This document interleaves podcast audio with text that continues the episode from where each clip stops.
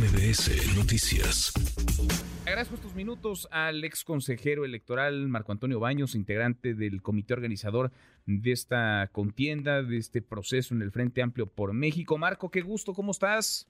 Hola Manuel, qué gusto saludarte y por supuesto también a todo el auditorio. Gracias, eh, Marco, nos has ido acompañando y nosotros a ti en este proceso para entender pues eh, de qué va, estamos frente a algo inédito, no visto, lo que está ocurriendo en el Frente Amplio por México es eh, llamativo en términos informativos y inédito eh, cuando revisamos eh, lo que ha sucedido, cómo se han ido eh, construyendo las candidaturas a la, a la, presidencia. Ahora con este primer requisito, el de las 150 mil firmas, ayer Marco entregaron 13, digamos, a 13 aspirantes la posibilidad de seguir adelante en el, en el proceso. ¿Qué es lo que revisaron? Porque se inscribieron más de 30. ¿Qué es lo que revisaron y por qué estos 13 pueden continuar? Bueno, porque son las 13 personas que cumplieron con todos los requisitos a juicio de, los integrantes del comité organizador. Son eh, requisitos que acreditan pues su nacionalidad, su inscripción al padrón electoral, la presentación de las 3 de 3 en materia de no violencia, en materia también eh, de carácter patrimonial. Y había un, un, requisito que tenía que ver con una eh, demostración de las aportaciones en materia democrática ya sea dentro de las organizaciones eh, ciudadanas o bien dentro de los partidos políticos. Y eh, se revisó también un, tema que estuviera vinculado a los asuntos de, una correcta este, fama pública. Yo creo que todas las personas que participaron pues hicieron su mejor esfuerzo, presentaron su documentación. Algunos iban a título personal, no, no necesariamente eh, significan, digamos, eh, personas que han impulsado políticas públicas o que han estado este, con logros, coordinando organizaciones ciudadanas, etcétera. Esa parte fue, digamos, uno de los temas que se revisó con mucho cuidado entre todos los integrantes del comité de organización. Al final fueron solamente eh, 13 personas que cumplieron con estos con estos requisitos y son los que avanzan. Eh, nueve de esos 13 están vinculados a los partidos políticos distribuidos como los viste, son eh, las personas ya, ya informadas y cuatro eh, son personas que no están con los partidos políticos en este momento. En fin, eh, ellos entrarán a esta segunda etapa que es la recabación de las firmas. Son 150 mil firmas y de acuerdo a los lineamientos, este Manuel, se tendrán que recabar entre el día de mañana que se abre la plataforma y hasta el día 5 eh, de agosto. Esos son eh, el universo de días que tienen los aspirantes para tener sus 100 mil firmas que las van a tener que juntar por lo menos mil en, en al menos 17 entidades federativas uh -huh. y eh, no podrán rebasar la cifra de 20 mil en alguna de esas 17 entidades federativas. Uh -huh. Tienen que tener 150 mil, pero lo que se trata es de demostrar un, eh, un esquema de representatividad nacional. Entonces, uh -huh. tendrán que poner un máximo de, de 20 mil por entidad federativa. ¿Por qué este requisito?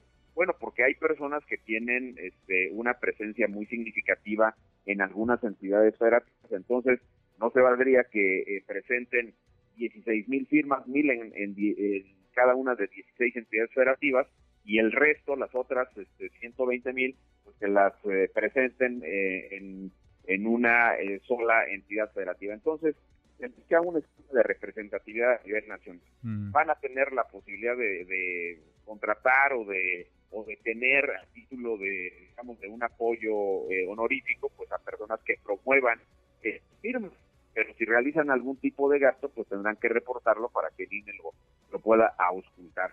Eh, todo va a funcionar a través de una aplicación, Manuel. No uh -huh. es un tema donde se puedan recabar firmas en formatos de ninguna naturaleza. Es una aplicación que está directamente vinculada a una plataforma cuyo, cuya administración está en manos del comité organizador uh -huh. y donde esa aplicación pues va a permitir que aparte de la fotografía de la creencia se obtenga una fotografía de la persona que está dando su apoyo a alguna de las personas si es que deciden hacerlo así.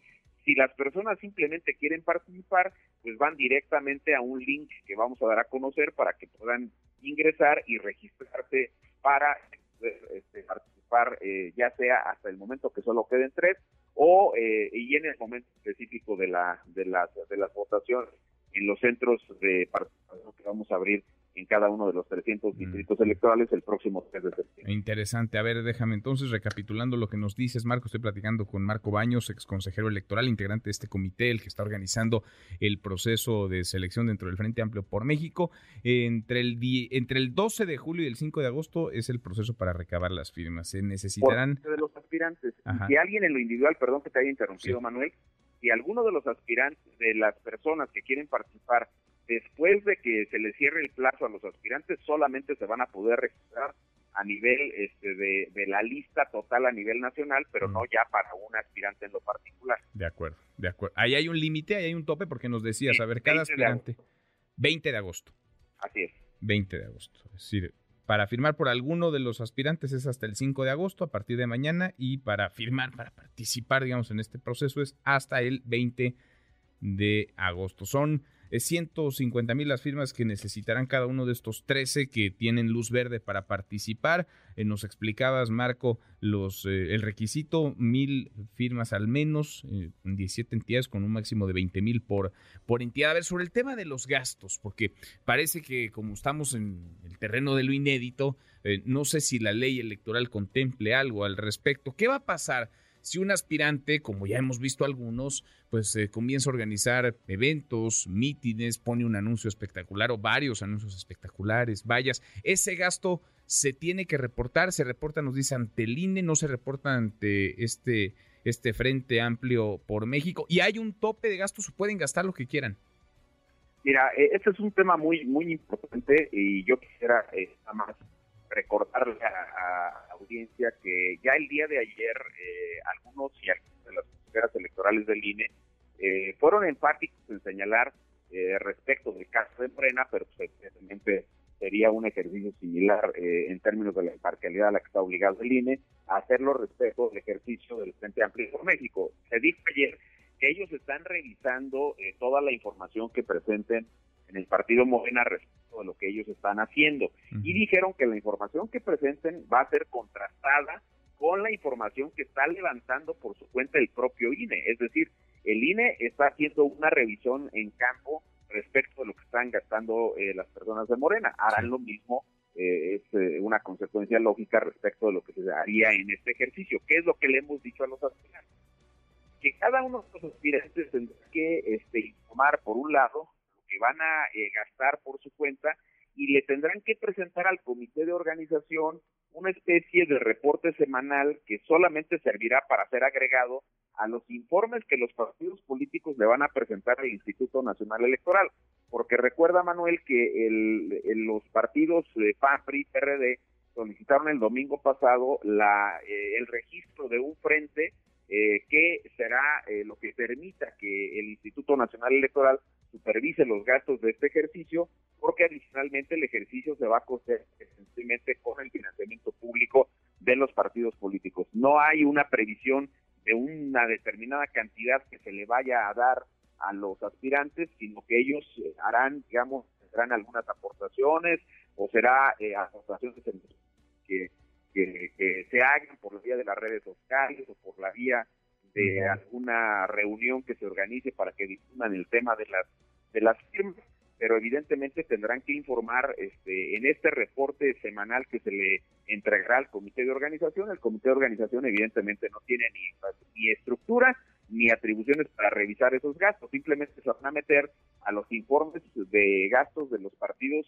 que le tienen que entregar al INE y el INE será el responsable de verificar estos, estos eh, gastos. Bien, pero no hay como tal, digamos, en el frente no hay tope, porque ya hemos visto y mira que se está simulando, porque cualquiera que haya caminado las calles de las principales avenidas pues de cualquier eh, ciudad del país se da cuenta de que hay un montón de anuncios por ejemplo de los aspirantes de Morena de las corcholatas se está simulando pero en Morena hay un tope de gastos digamos de 5 millones de pesos ese es lo que el, partido les puso sobre la mesa. Acá no hay un tope de gastos no no hay un tope de gastos porque además eh, bueno no se ha establecido un tope de gastos es un tema que vamos a platicar de manera directa con los 13 aspirantes, porque evidentemente hay que ajustar este, y, hay una sugerencia genérica que nosotros hemos hecho, pero tendremos como que depurarla. Hay eh, posiblemente mañana, más tarde, pasado mañana, una reunión con los aspirantes o sus representantes en este tema para eh, sugerirles que hagan evidentemente eventos que no resulten costosos, eh, si situaciones que no nos vayan a generar,